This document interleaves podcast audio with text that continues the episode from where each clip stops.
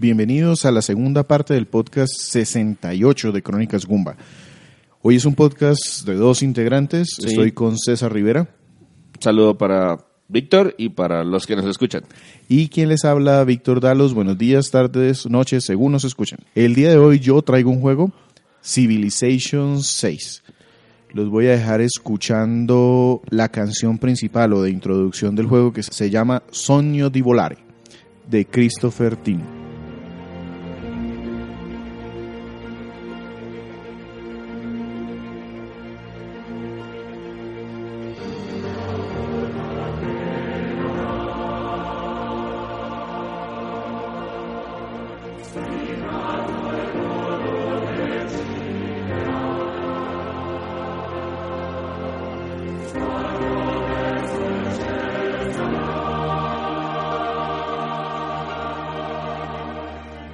Víctor, Civilization 6.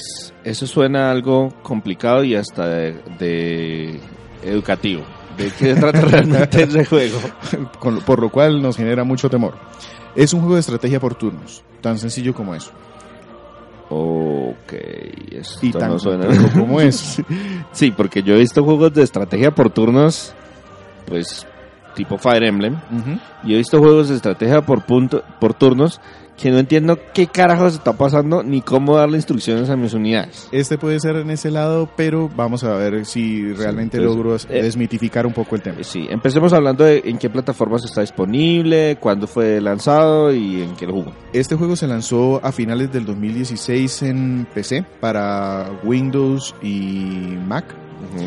Luego se hizo un port a celulares en 2017, puntualmente iOS. Pero es un port o es un remake o... Es un port simplificando muchas de las funciones. Listo. Y por último, la versión que yo jugué salió a finales del 2018 en Nintendo Switch, que viene siendo un port ajustado a la versión de PC, pero agregándole varias de las funciones táctiles que tenía la versión de iOS. Este juego de hecho salió a 50 dólares en Switch como juego de lanzamiento y para tratar de impulsar un poco las ventas digitales salió 10 dólares más barato, algo que no es muy común porque normalmente Ellos usualmente piden paridad de precios por el tema de que le damos en la eh, le cortamos la cara a los que nos venden los cartuchos y no es bueno ponernos bravos con ellos porque la mayor cantidad del mercado se maneja con los físicos todavía. Y un tema, una particularidad, algo que no es muy común en las consolas de Nintendo, muy poco tiempo después de salir se empezaron a ver descuentos incluso en la plataforma digital que han llevado este juego a 25 dólares incluso. Em, Espero que no sea por temas de calidad, pero ahorita hablamos eh, de hablamos de eso. Entonces, ¿de qué vamos a hablar un poco? De la franquicia, del desarrollador, del Voy a- desarrollo de este juego en particular. Voy a hablar un poco de la franquicia que viene siendo muy eh, en paralelo con la historia del desarrollador que es Firaxis. Esta información la saco de un de un artículo de Eurogamer en el 2016 estaban celebrando los 25 años de Civilization, entonces estamos hablando que esta no es una franquicia nueva y eh, ellos hacían como un resumen de cuáles fueron los juegos y cuáles fueron los cambios en la franquicia. Antes de hablar incluso de Firaxis, tengo que hablar de Sid Meier. Este señor es un programador canadiense que fundó una empresa que se llama Microprose y ellos fueron los que sacaron el primer Civilization. Es decir, Sid Meier es Civilization. Fue su creador, su desarrollador. Empezó trabajando en juegos de simulación de aviones y tácticos y en 1991 con su empresa creó un juego de estrategia que se manejaba sobre una cuadrícula isométrica y la llamó Civilization. Ganó el reconocimiento porque el juego empezaba en la edad de piedra y desarrollaba toda una civilización hasta llegar a la carrera espacial. Eso fue muy novedoso en ese tiempo porque la mayoría de juegos de estrategia en ese momento Se enfocaba en un periodo... Exacto, y se enfocaban en un combate. Este juego tenía la particularidad de que podías ganar si llegabas a las estrellas antes que el contrario, no necesariamente la dominación del contrario. Hay, hay un término que yo descubrí leyendo un poco acerca del, del- del- de la franquicia de Civilization, que es los juegos de estrategia 4X. Sí, Que explore, no significa que sea, Que no significa que sea un porno todavía más hardcore, sino algo diferente. que significa Sí, e- e- este, este término se acuñó años después, en 1993, por un juego que se llamó Masters of Orion de Alan Ermick, en donde dijo que esos juegos se basaban en explorar, expandirse, explotar y exterminar. Es decir, no era únicamente el tema de combate uno contra uno o de combatir contra todos los Gana enemigos. el que mate más. No. No, en este caso, explorar y expandir tu territorio puede llegar a ser tan importante como exterminar a los demás. Sí, para los que no entienden muy bien el concepto y de pronto han jugado Risk, eh, hay un modo de juego en Risk en que usted eh, tiene una, un criterio de combate, un criterio de Una victoria, misión. una misión. Y si completa la misión, ganó. A pesar de que no haya hecho nada más, no haya conquistado todo el territorio. Mientras complete la misión, estamos del otro lado. Correcto. Luego, cinco años después, 1996, llegó Civilization 2 de la mano de Microprose todavía. Salió para PC y PlayStation, el primero. Y aquí se mejoró la inteligencia artificial. Esto permitió... Estos juegos estaban desarrollados para que nosotros como jugadores nos enfrentáramos a otras civilizaciones que estaban en el mapa controladas por la inteligencia artificial. Al mejorar la inteligencia artificial, el juego empezó a ser mucho más rico en que los personajes controlados por la computadora se comportaran más parecidos a un humano, tuvieran necesidad de los turnos al igual que, que un jugador y aparte permitió que el mismo jugador pudiera automatizar muchas de las opciones.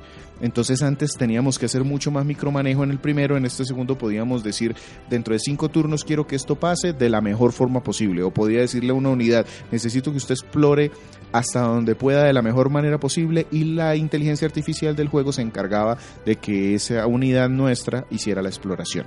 Este juego llegó a vender 3 millones de unidades, lo cual era una locura para el momento, sobre todo por el género. Sí, y eso Estrategia, en ese momento estaba pegando, pero por turnos no tanto. Era más la época de Command and Conquer, de Warcraft, de incluso el primer Age of Empires ya estaba sonando por esa época. Ujú. Y Sid Meier, se, él mismo comentó que la mayoría de los juegos en, en ese momento en la historia, estamos hablando de 1996, se enfocaban en una victoria militar y que él buscó equilibrar otras opciones, como por ejemplo el intercambio de dinero y la diplomacia para que fueran métodos viables de obtener una victoria dentro del juego. En el 2001, cinco años después, llegó Civilization 3, ahora ya de la mano de una compañía llamada Firaxis. Era el mismo Microprose que resultó, obtuvo capital y otros socios, se pasó a llamar Firaxis, agregó una tercera opción de victoria que era la influencia cultural. Entonces aquí ya no estábamos hablando solo de la carrera a la luna, sino que si lográbamos hacer que las otras ciudades pensaran que nuestra cultura era mejor, se podían convertir o ganar los hábitos nuestros. Eso es un puntaje básicamente y era una tercera ruta de victoria en el juego. Desafortunadamente no tuvo tan buenas ventas, llegó a medio millón la base inicial, pero este juego empezó a contar con varias expansiones. Entonces cada una de las expansiones también tuvieron esas ventas de más o menos el medio millón y logró una base muchísimo mejor para el juego. Ci- Civilization 4 llegó en 2005, entonces estamos hablando de unos tiempos de desarrollo, casi todos los juegos tienen entre 4 o 5 años, Sí. de la mano de Firaxis, pero ahora publicado por 2K. Y este, digamos que en el Civilization 3, a pesar de que es un muy buen juego, no tuvo muy buenas ventas y se vio sobre todo la necesidad de que un publisher de mayor nombre entrara a apoyar el juego. Y aquí es donde llega 2K. Sí, esos publishers llegan a hacer publicidad, a- de distribución, Posicionamiento, distribución en mayor cantidad de tiendas, etcétera, etcétera. Como nuevo, este juego adoptó un motor en tres dimensiones. Tecnología, gobierno, religión, todas estas fueron nuevas opciones dentro del juego. Yo ya podía ganar una carrera tecnológica, podía tener opciones de gobiernos diferentes y hacer manejo dentro de ella. Y aparece la fastidiosa religión, que ahora todavía no lo es, pero ya se empezaba a perfilar como otra posible ruta de victoria. Eh, la personalización de muchos factores del juego fue lo que se cambió desde Civilization 3 al 4 y tuvo tres grandes expansiones, volvió a subirse al carro de los 3 millones de ventas y ganó muchísimos premios desde el punto de vista técnico, desde el desarrollo aspectos de sonido y diseño gráfico. En el 2010 salió Civilization 5, de nuevo de la mano de Firaxis y publicado por 2K. De nuevo cambiaron el motor gráfico. Sí, en esa época, pues de 2005 a 2010, estamos hablando de una generación completa. Y además porque los juegos anteriores se basaban en una cuadrícula, el mapa se dividía en una cuadrícula. En este caso cambiamos a hexágonos y eso supuso un cambio muy importante porque ahora una ciudad no tenía cuatro fronteras por defender, sino seis fronteras por defender. Y las rutas comerciales también podían tener seis eh, vías para comerciar con el resto del territorio. Entonces eso hizo una diferencia importante. Se mejoraron otros aspectos como el combate y se reforzaron eh, la religión y la tecnología como rutas para la victoria. Es decir, yo podía tener un árbol de religión, si mi religión llegaba a su máximo desarrollo y todas las personas en el mapa tenían mi religión, yo podía considerar que mi civilización fue exitosa y podía ganar por esas rutas. Como particularidad aquí, quiero hablar del director John Schaffer. Este señor entró a trabajar desde Civilization 3, pero digamos que no a trabajar. Cuando él estaba en la universidad, apenas estudiando, hizo un grupo para hacer mods de Civilization 3. Y como un aficionado, esos mods empezaron a tener mucho éxito, empezaron a escucharse eh, sobre Comentarios él. positivos. Exacto. Entonces, Firaxis lo llamó, lo hizo parte de su equipo de desarrollo en Civilization 4. Lo, les, le- él lo encargaron puntualmente del diseño de varios de los escenarios y mejoras del tema de combate. Y en el 2010 lo nombraron director de Civilization 5. Entonces, una persona que nueve años antes estaba haciendo mods terminó convirtiéndose en el director de su juego favorito. En el 2016 entonces, para PC, salió Civilization 6, que es el juego del que vamos a hablar. Aparte de estos, que son los juegos de la saga principal, hay varios spin-offs con temáticas futuristas, enfocados solamente en el desarrollo de ciudades, cosas así, pero esta es la rama principal de Civilization. Listo. Este Civilization 6, pues no suena que tenga mucha historia. Es más una historia como que se construye. ¿De qué va? Exact- Exactamente. Este juego como tal historia no tiene. Nosotros encargamos el papel de guía en alguno de los héroes de alguna civilización. Entonces el juego tiene varias civilizaciones y esas, esas civilizaciones están representadas por un personaje emblemático de una cultura. Un Sith le llama aquí el juego. Entonces, por ejemplo, España tiene a Fernando Aragón. India tiene a Gandhi, Egipto tiene a Cleopatra, cosas así. Cuando tomamos a esta persona, este solamente es como nuestro avatar dentro del juego y nosotros debemos construir la historia de la cultura que seleccionamos desde la prehistoria, 4000 años antes de Cristo, hasta que logremos llegar a la era espacial. Historia detallada no hay, sencillamente construimos una historia con cada partida que juguemos. Y no hay así una narrativa en particular que a esta civilización le suceda algo. nada diferente a los hitos que vamos avanzando en la historia. Al principio nos muestran una cinemática hermosa de cómo, cuáles son las opciones de una civilización, que empezamos en la edad de piedra, que luego descubren cómo manejar metales, que pasan a la era feudal, luego que hay el renacimiento. En todas es algo muy similar, porque es un mundo ficticio en donde todas las culturas empezaron al tiempo, pero eh, que se desarrollan diferente dependiendo del avatar que tiene. Entonces, básicamente las opciones se van dando a medida que yo voy jugando y cuando voy pasando de era me muestran algún detalle, alguna escritura. Hay mucha historia contenida y son muchas citas de personajes famosos. Entonces, por ejemplo, eh, tu civilización ahora aprendió a acuñar la moneda, entonces me ponen alguna cita famosa de por qué se- el tema de acuñar monedas es importante para una civilización. Entonces aprendes un montón de cosas indirectamente de muchos personajes que ni siquiera pertenecieron a tu cultura. Pero es más como lore del juego que historia como tal. Sí, lo único incluso al final te muestran una, le- una imagen, una cinemática, por llamarla de alguna manera, dependiendo del final que obtuviste. Si tu victoria fue la carrera al espacio, entonces vas a ver a tu civilización allá con tus banderas y todo y un narrador que muy épicamente te dice y lograron llegar y bla bla bla bla. Listo. Entonces, la carne de este juego se nota que está en la jugabilidad. Correcto. Es bastante entretenido y todo, todo empieza con un personaje que funda un pueblo en un hexágono. Entonces, nuestro inicio del juego normalmente es un solo habitante en que se puede mover por el mapa. El mapa puede ser generado aleatoriamente o puede tener algunas condiciones que yo defino al principio. Yo decido en dónde se funda la primera ciudad de mi civilización. Eh, si, por ejemplo, Londres, entonces esa va a ser la primera ciudad de mi civilización. La idea es que yo verifique bien cómo son los entornos naturales, si hay un río, si hay agua, si hay, recursos, naturales, y en donde yo funde la ciudad, ese habitante entonces sencillamente se va a quedar ahí y yo voy a tener que empezar a gestionar el territorio. O lo abarcamos, es decir, a medida que vivamos ahí durante más turnos, recuerden que esto es por turnos, vamos ganando territorio o sencillamente si tenemos dinero lo vamos comprando pero necesitamos población para ocuparla, porque de nada sirve una civilización si no tiene gente. Entonces, para tener población, necesitamos fundar ciudades, darles comida, darles agua, hacer que se sientan bien, y eso se logra por medio de los distritos. Los distritos es, por ejemplo, una zona en donde va a haber cultivos, una mina, desarrollar la mina, a medida que mi civilización va avanzando en el tiempo, yo tengo turnos.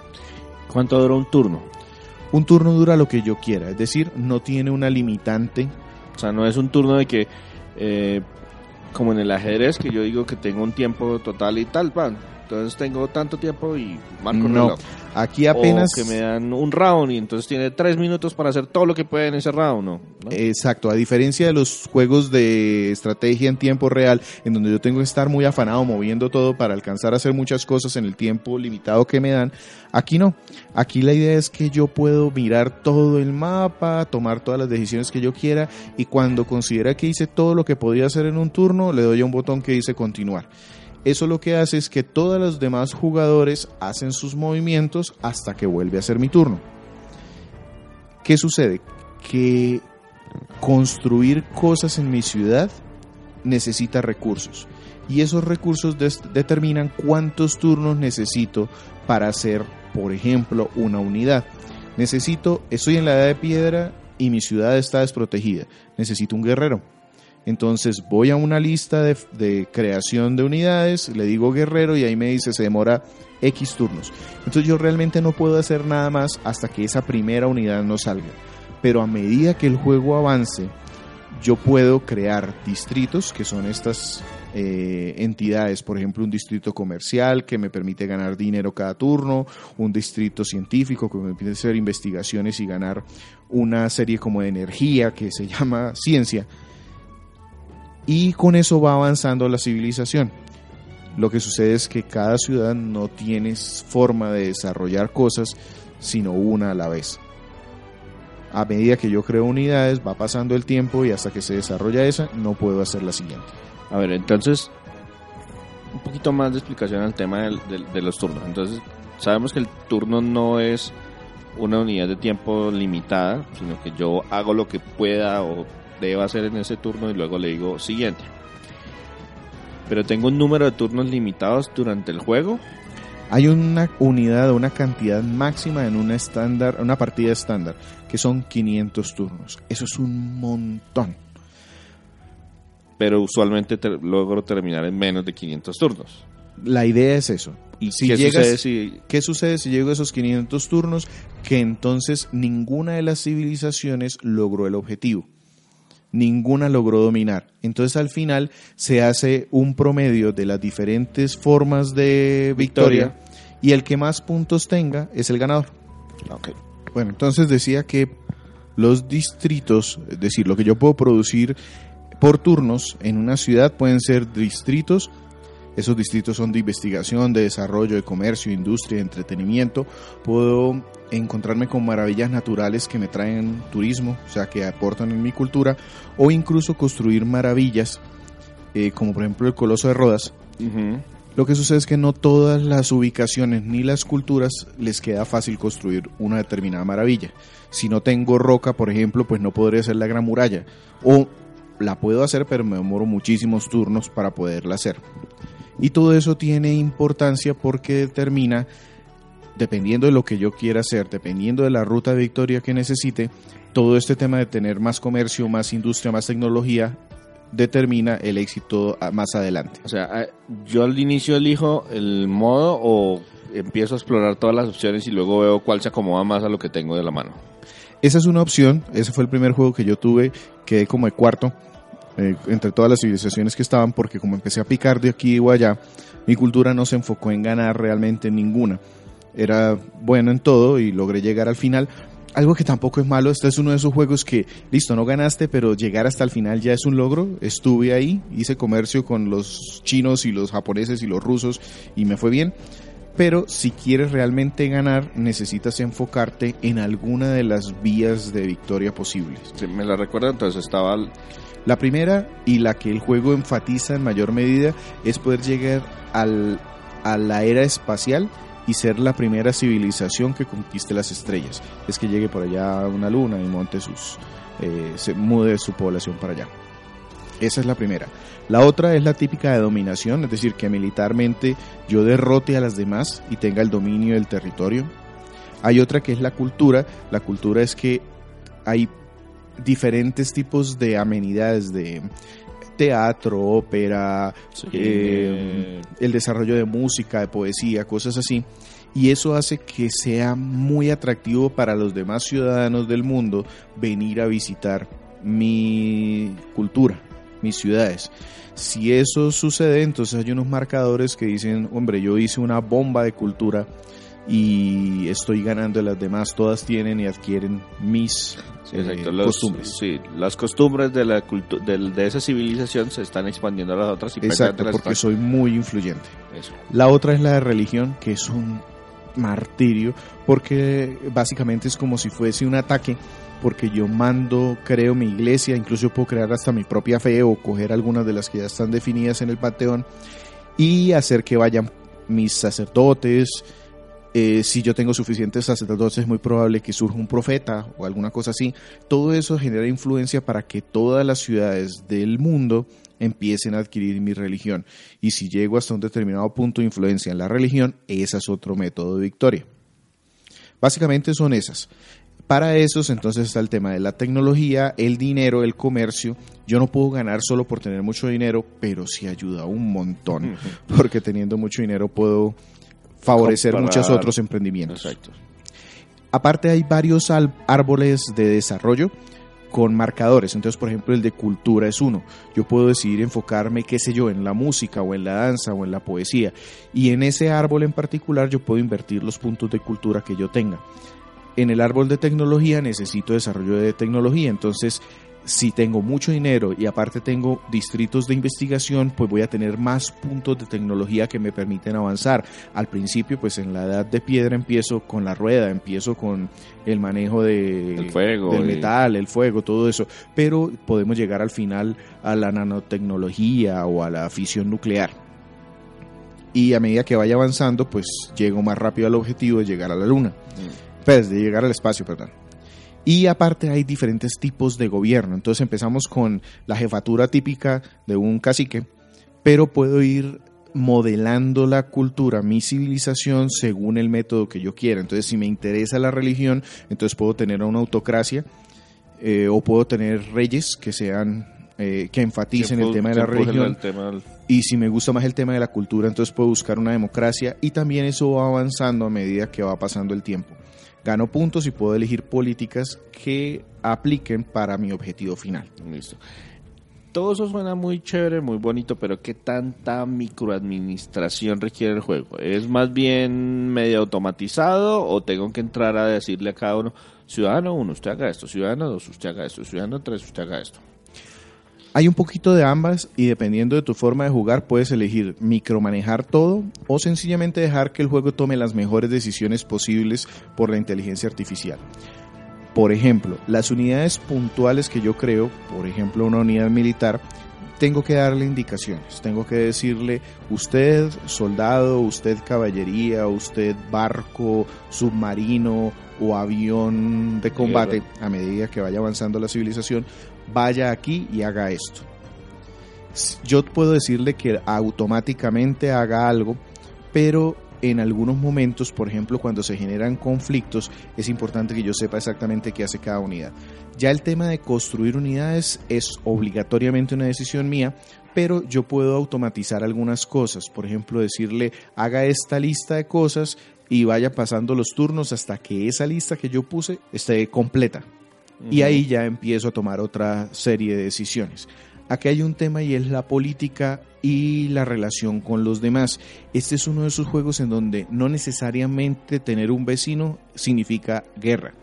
Yo puedo hacer un tratado de paz, yo puedo ver si las políticas que él tiene más o menos sirven con las mías. Por ejemplo, tuve algún juego en donde uno de los de las civilizaciones que tenía vecinas enfatizaba el tema de tener fuerte comercio marítimo o ubicación o ocupación del mar. Entonces yo me dediqué a hacer mucho comercio, no tenía nada de milicia, pero sí tenía muchísimo comercio marítimo. Entonces a él le, le, encantaba tener los mares llenos, era su política poder tener los mares y rutas abiertas.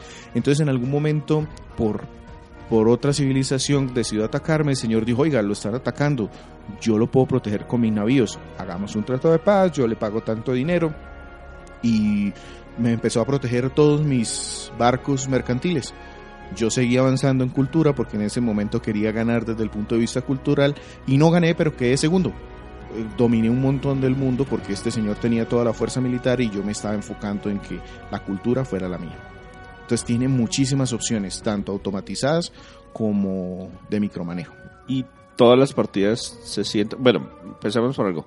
¿Cuántas civilizaciones puedo yo seleccionar? Usted ya mencionó la egipcia, hay españoles, he visto Hay alrededor de 20, 25 civilizaciones aquí.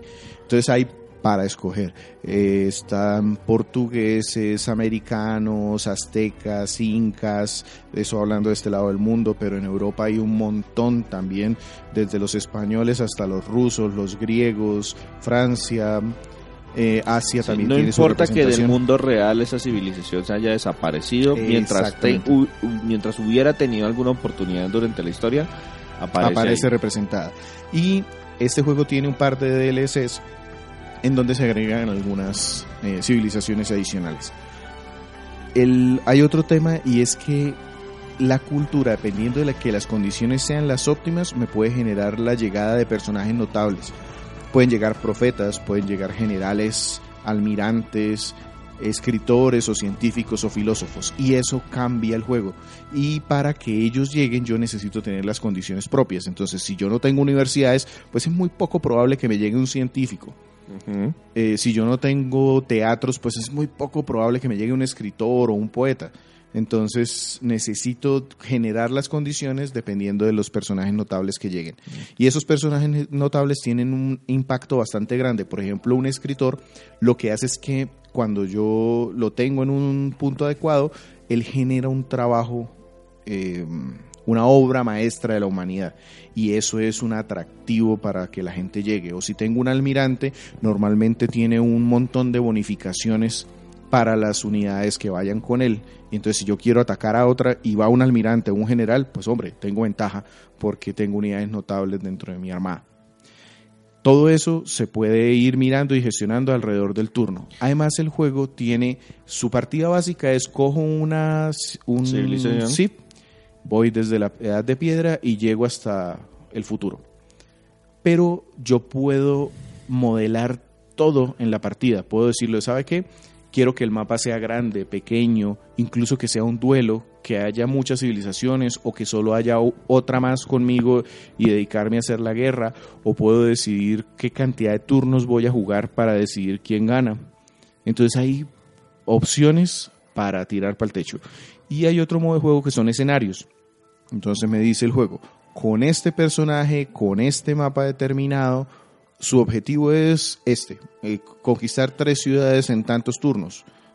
Escenarios muy específicos. Más como retos, como lo vería unos retos, de otros juegos. Ajá, así es. Entonces, el objetivo al final del juego es el que tú quieres decidir en cada una de las partidas. Yo, la primera partida yo me tardé unas 10, 15 horas llegando hasta el final de los turnos, mirando bien cómo funcionaba todo, pero después empecé a hacer jueguitos y algunas partidas me tomaron mucho menos, 3, 4 horas, hasta lograr llegar a un lado o que me derrotaran, que también es una opción. Sencillamente ganó otra civilización y ya. Y en tiempo promedio, ¿cuánto se tarda un turno? Como el turno realmente no tiene un marcador, Sí, depende de lo que tú el jugador. en tomar una opción. Al principio las decisiones son muy rápidas porque, hombre, tengo recursos para hacer una unidad de un guerrero. Pues darle a ser guerrero y pasar el turno y pasar el turno y pasar el turno hasta que sale un guerrero. Ah, bueno. Entonces este turno ya me pongo a pensar a dónde lo mando. Y al final del juego ya empiezan a ser muchísimo más complicados los turnos porque tengo muchas unidades de diferentes estilos, micromanejo de cuáles recursos estoy extrayendo, qué hacer con las es- unidades notables. Entonces al principio el turno puede durar segundos Ajá. y al final el puede turno puede durar estar... minutos, 15, 10 minutos mirando qué haces con todas tus unidades hasta que le das al botón de seguir. Y algo que me gusta mucho es que como es por turnos y el turno no tiene un tiempo determinado, no tienes como ese estrés de los juegos de acción, de estrategia en tiempo real, sino que te tomas y planeas como tú quieres. Mucha rejugabilidad y todas las partidas se sienten diferentes. Sí. Eh, de hecho, tuve la oportunidad de ponerme a diseñar una. El, el juego te dice, ¿quieres hacer un mundo que sea que oceánico, que sea un único continente, que sean diferentes continentes separados, que sean puras islitas? Incluso te deja, ¿quieres que sea el mundo real? El mapa real y quieres que las civilizaciones aparezcan en donde realmente se desarrollaron o las pones al azar. Entonces, realmente las opciones de personalización antes del juego te permiten que cada partida sea muy diferente. Listo. ¿Algo más para mencionar en...? Sí, esta versión de Switch que fue la que yo jugué es la versión básica. Pero hay dos expansiones. Rise and Fall es la primera de ellas y agregó varias opciones jugables como la lealtad entre las ciudades. Entonces yo puedo tener edades de oro y cosas así, en donde si las personas que viven en mis ciudades están contentas o no, me pueden llegar incluso a traicionar y pueden decir, ¿sabe qué? Me revelo, soy una ciudad libre, no me gusta su forma de gobierno, entonces pues eso cambia el tema. O al contrario, si la gente está muy contenta con la forma como yo lo hago, incluso otras ciudades de otras civilizaciones se pueden convertir a, o pasar a ser parte de mi civilización. Y la última que se llama Gathering Storm salió a finales del 2018, no, principios del 2019 y agregó el clima como otra variable. Pero no solamente los eventos catastróficos como El un volcán huracanes y y volcanes. huracanes que sí están, pero es más la influencia de las ciudades en el clima del mundo. Entonces, si yo genero una cultura que solamente se dedica a extraer recursos y a quemarlos por medio de una plantas de, Termoeléctric- de termoelec- alguna cosa así, entonces eso afecta el clima y hace que sea mucho más probable que ocurra algún desastre natural, derrumbes o cosas así.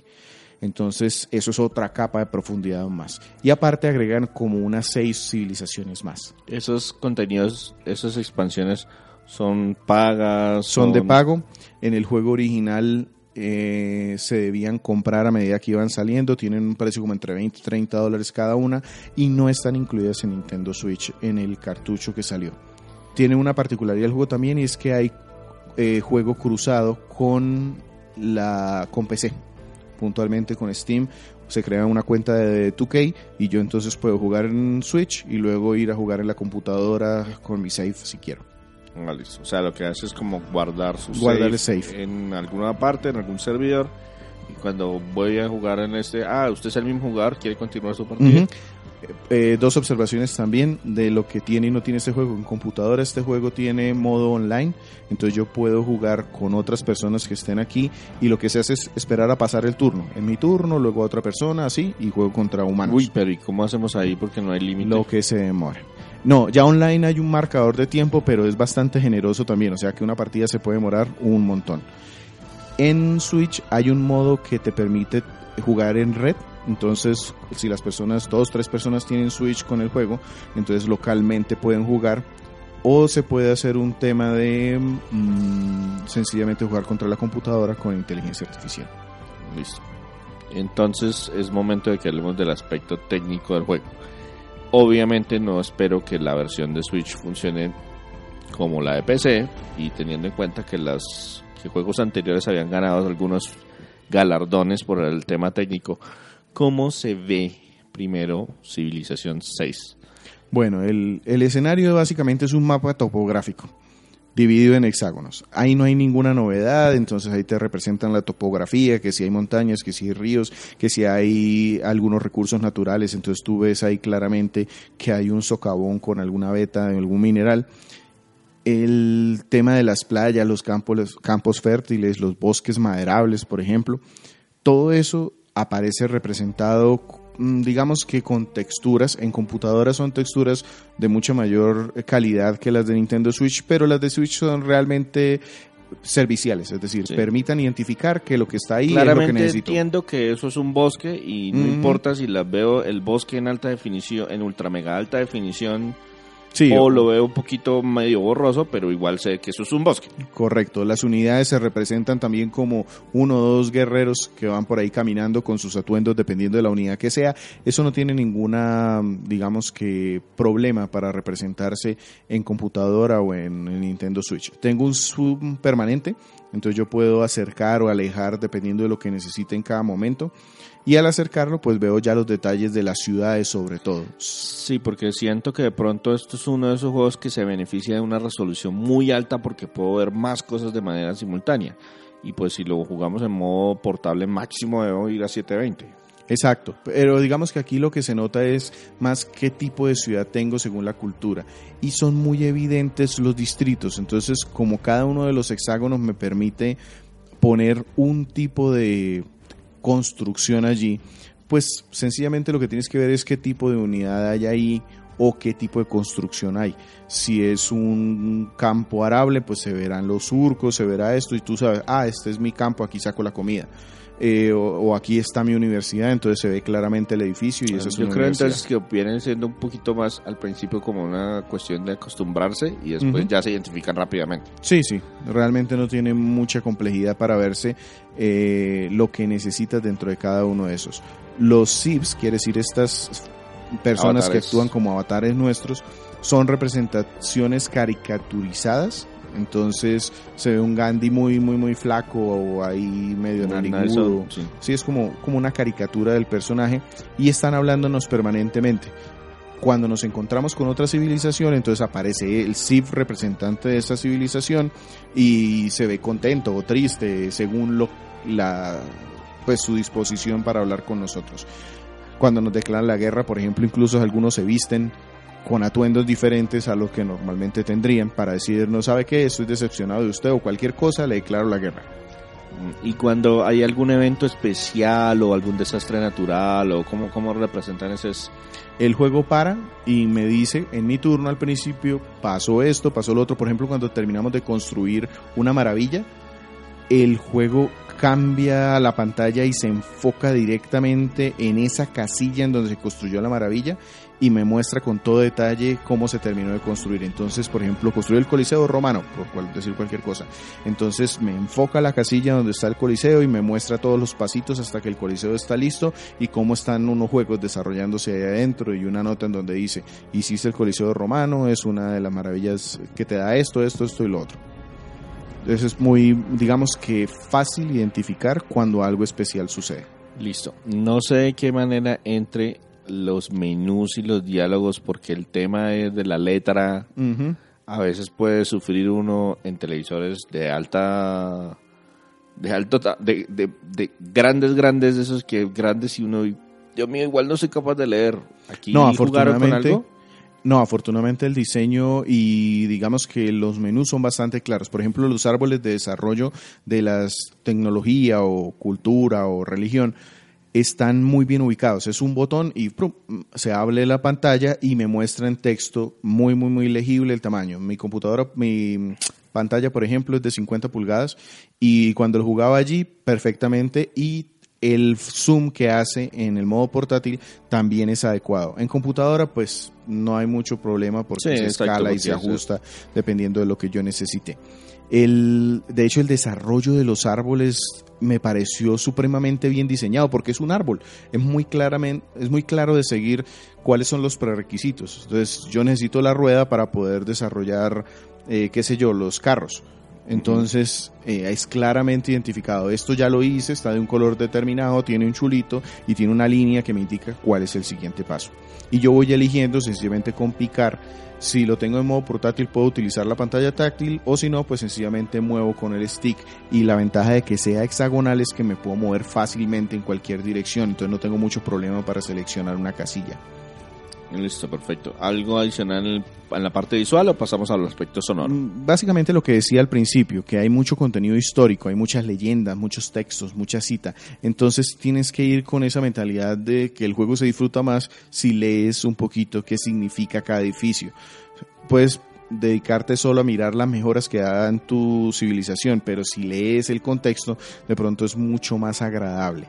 Al principio podría parecer muy complicado y hasta se puede volver así, pero hay muchos aspectos que, que lo simplifican. El tema de que, por ejemplo, quiero el menú de religión, presiono un gatillo y ¡pum! me aparece el menú de religión.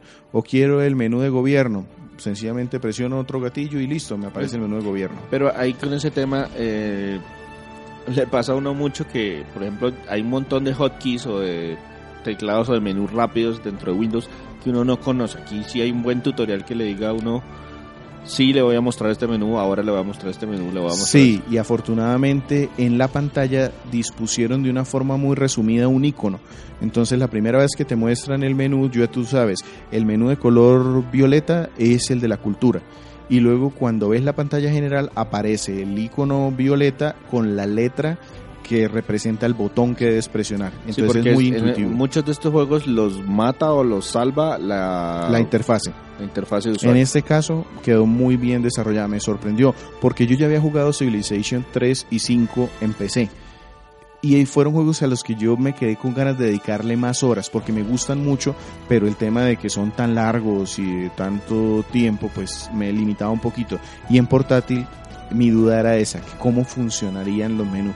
Afortunadamente funcionaron muy bien y lo pude jugar en portátil muchísimo tiempo. Listo, entonces ahora sí escuché. ¿Cómo se escucha Civilization 6? la banda sonora es espectacular. Es épica en los momentos de cambio de, de cultura. Entonces, si yo paso de la época feudal y me desarrollo, ¡prum! Hay un cambio en las tonadas, hay un evento, una cancioncilla que me dicen cambió, algo cambió aquí, mejoró tu, tu civilización, el avance entre épocas, de pronto se escuchan muchos instrumentos simples, es decir, cuando estoy en la época de piedra, pues todo se va a escuchar igualito hasta que no haya algo que Sí, más o eso. menos eh, tambores y flautas, que era lo que es. Y poco a poco se hace más compleja esa canción. Entonces esa misma tonada, de hecho cada civilización tiene unas tonadas particulares. Lo que va cambiando es que a medida que avanza en la historia, se van agregando más instrumentos. El, al fin, incluso hay un momento, yo alguna vez jugué con los suizos, creo que fueron, y cuando llegan al Renacimiento, eso es una sala de concierto, lo que uno tiene ahí con todos los instrumentos que se necesitan, una pieza excelente. Eh, hay, en la música de combates es característica, entonces me avisan, oiga, aquí hay un problema y me llaman la atención sobre el punto y la cancioncita cambia si yo me paro en esa casilla, si estoy en la época de planeación, entonces cuando yo abro un menú, pues me quita esa música movida y me pone una música como para que piense y, planee. Eh, las juntas con los zips son en tono amenazador o cordial, dependiendo de cómo sea, entonces eso también cambia la música. La música, ah, cuando me encuentro con una civilización nueva, pues es la música de esa civilización, entonces eso es lo que me da como la variación en las, en las piezas que estoy escuchando. La mayoría de las conversación, conversaciones tienen algunas notas o citas y algunas voces, no es mucho, eh, y tenemos una asesora que permanentemente nos está diciendo frases, aunque la mayoría son en texto, es decir, en sonido se ve limitado esa parte, o sea, hay, Hay como poquitos diálogos, por así decirlo. Exacto. La banda original eh, fue compuesta y escrita por Jeff Nor. Este señor es un compositor americano que trabajó en Firaxis. Desde el 2007 con Civilization 4 y ha sido nominado en varias ocasiones en los Video Game Awards por banda, sonora, original. Ah, bueno. Entonces, Víctor, antes de pasar a lo bueno, lo malo y lo feo, ¿qué nos quedamos escuchando? Nos vamos a quedar escuchando Tenochtitlan Revealed, que es la música de los aztecas.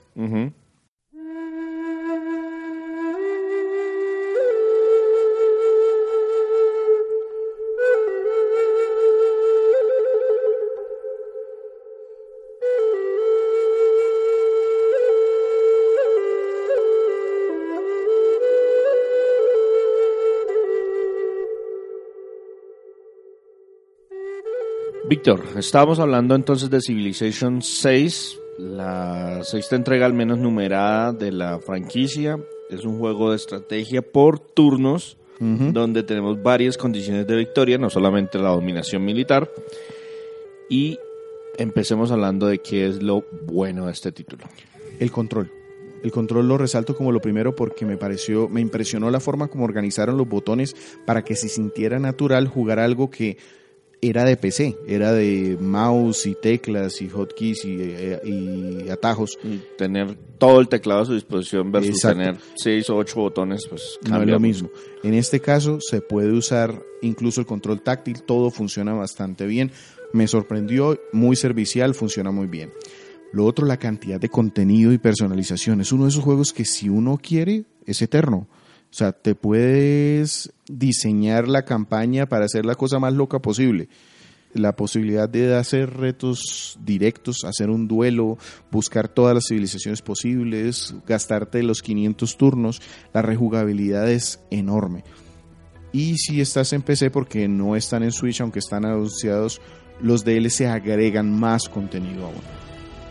Y lo otro, la música me gustó mucho la forma como se integra dentro del juego. Se siente parte integral. Yo normalmente algunos juegos de estrategia les bajo el sonido y me pongo a escuchar otra cosa mientras planeo y hago la música con la que yo me concentro es esta, entonces apago el sonido En este caso no, la dejé en casi todo el juego, siempre tuve la música sonando porque es muy buena es de muy alta calidad. entonces, ¿qué se vendría siendo lo malo de Civilization 6? Lo malo que no incluye las expansiones en el 2018 cuando ya estaban disponibles. Por lo menos la primera, la de Rise and Fall, podía haber estado en el juego. Sí, tuvo que haber salido, si el juego es del 2016, esa expansión debe ser de final del 2017. Sí, más o menos. Entonces, podía haber estado y se, se echa en falta porque agrega opciones jugables. Y lo otro es que no tiene modo online, porque a es quitarle opciones a un juego que ya las tenía. Eh, digamos que a mí no me hace falta, yo sí prefiero jugar solo eh, pues o contra la inteligencia artificial, pero la opción ya estaba y jugar contra personas era un agregado importante. Claro, eso lo hace en cierta medida más entretenido, sobre todo para muchas personas que les parece que la inteligencia artificial no da la talla o, que siempre se comporta similar o alguna cosa por el estilo, prefieren jugar o así sea con un amigo que viva al otro lado, en otra ciudad Correcto. Ya no tenemos la posibilidad. Y entonces lo feo que son esas cositas que mm, nos hacen, nos dan rasquiña, pero no necesariamente nos dañan la experiencia. Yo tuve algunos problemas técnicos menores. Por ejemplo, en algún momento el juego se me trabó. No sé por qué razón, no perdí avance, fue sencillamente cuestión de volver a iniciar el juego y me dejó exactamente en el mismo punto donde estaba pero sí me pasó, me pasó una vez, entonces pues eso no me gustó. El tema de no perder avance y eso, pero el juego está programado como para que no tengas problema. Eh, y el tema de que puede ser abrumador, es uno de esos juegos que si no tienes de pronto alguien que te digan que te diga desde el principio no es tan complicado como parece, el solo ver el mapa te puede abrumar. Sí, claro, eso es que es el que se llama el, bloqueo por opciones que no es el bloqueo porque ya no sé qué tengo que hacer, sino que tengo tantas, cosas que, no sé, qué no sé, cómo, no sé cómo, empezar, qué, atacar primero, dónde hacerlo, dónde empezar, dónde hacer clic, dónde... Eso sí, claro, se puede asustar a más de uno. Listo. Entonces, Víctor, Civilization 6, publicado por 2K, desarrollado por Firaxis, ¿cuál sería la calificación del juez Gumba? El juez Gumba lo yo diría claramente que este es un juego comprable. Es sorprendente lo que lograron hacer. Primero con un juego muy enfocado a mm, PC. Sí, que se controla de manera natural, por así decirlo, en, en una consola. Así es. Y el otro tema es eh, que resultó ser accesible, mucho más accesible que yo esperaba en, en, Switch. Entonces, definitivamente un juego comprable. Y si tuviéramos que darle una calificación, ponerle un numerito. Yo le pondría un 9. Es un juego completísimo, es un juego que te puede dar toda la diversión que quieras y la opción de personalización permite que sea muy agradable incluso para las personas a las que no les gustan los juegos de estrategia. Listo. Si le damos entonces ese 9, ¿por qué no indispensable? por el género. Entonces ahí es donde empieza a jugar el tema de es uno de los buenos juegos de estrategia para que cualquier persona juegue, pero no deja de ser un juego de estrategia, que es un género que puede ser un poquitico limitado. Sobre todo el tema de los turnos también puede alejar a algunos que uno diga, esto es como... Curiosamente, a mí me parece que eso favorece a que cualquier persona a su ritmo juegue. Porque los juegos de estrategia en tiempo real sí pueden llegar a presionar mucho, que si no te mueves rápido te derrotan. Aquí no, aquí tienes todo el tiempo para planear a tu ritmo. Pasamos a despedirnos entonces.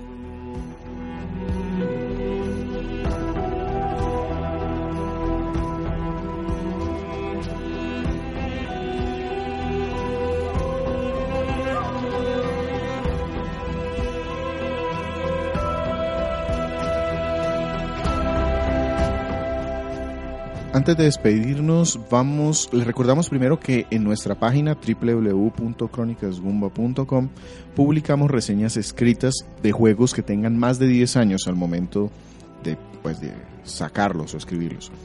Eh, ¿Qué tenemos desde la última vez que grabamos? Bueno, mm, la verdad no recuerdo si ya les habíamos comentado, pero publicamos nuestra primera reseña de Xbox 360. La consola de hecho tiene ya bastante más de 10 años y uno de los primeros juegos de la misma que se consideró de nueva generación fue el Assassin's Creed, que se publicó en el 2010, en el 2007. Estamos hablando del primero. El primero, el original, que lo jugó Andrés y nos escribió la reseña, que se quejó de que le iba a costar muchísimo trabajo, pero igual ahí está publicada. Sí queda un poquito larga, pero es porque a medida que avanzan los juegos, le van metiendo más temas de historia, más mecánicas diferentes y pues en las reseñas las tratamos de explicar lo mejor posible. También tenemos nuestra reseña de un juego de NES original de arcade que llevaron un port para el NES, Elevator Action. Yo sé que muchos lo van a recordar, si no por la carátula, porque la carátula es horrible como todas las carátulas de Taito al principio. Eh, cuando vean la primera imagen del juego dirán, ah, sí, claro, yo jugué eso. En cualquiera de las 50.000 plataformas en que el juego alcanzó a salir después de haber salido en arcade. También tenemos nuestra reseña de Call of Duty 4 Modern Warfare. No el remaster, el juego original. Eh, publicamos la reseña para PlayStation 3. Eh, fue el juego que le dio el giro a la franquicia, pero de manera impresionante. O sea, lo hizo eh, convertirse en el titán que es en este momento y que se convirtió en el juego a vencer porque el modo multijugador lo pulieron mucho y el modo de campaña lo modernizaron y se siente diferente con respecto a otros juegos. Igual vale la pena, así como por cultura general, que prueben el título. También tenemos la reseña de un juego de peleas. Street Fighter Alpha 3 para PlayStation. Eh, un, buen port del juego que estaba saliendo en ese momento en uno de los mejores juegos de pelea en dos dimensiones de Play. Sí, y de los pocos también, porque casi todo el mundo estaba paseando a los 3D. A, los poligonales, por lo menos. Y para terminar, tenemos la reseña de The Legend of Kage 2. Que mucha gente no sabe que ni siquiera que el juego existe. Salió esta secuela para el Nintendo DS utilizaron de manera muy interesante la verticalidad de la plataforma. Y es que hay mucha gente que no se acuerda ni cómo se llamaba el primero, pero seguro que lo jugaron, el juego del ninja de Nintendo. Sí, que lanzaba shurikens y saltaba muy alto. Ese es Legend of Kage, el original, que también tenemos la reseña, y conseguimos y terminamos la versión de DS, que sería la segunda parte, también la pueden visitar en la página web. Nuestro podcast lo encuentran en iBooks, iTunes y Tuning Radio. Lo publicamos de manera semanal. En la página web nos pueden encontrar www.cronicasgumba.com. Recuérdense, Gumba es G-O-O-M-B-A. Ahí publicamos reseñas retro y este podcast también. Nuestras redes sociales en Twitter nos encuentran como arroba crónicasgumba y en Facebook es www.facebook.com slash crónicasgumba. Sin más, se despide César Rivera Chao. y Víctor Dalos. Adiós.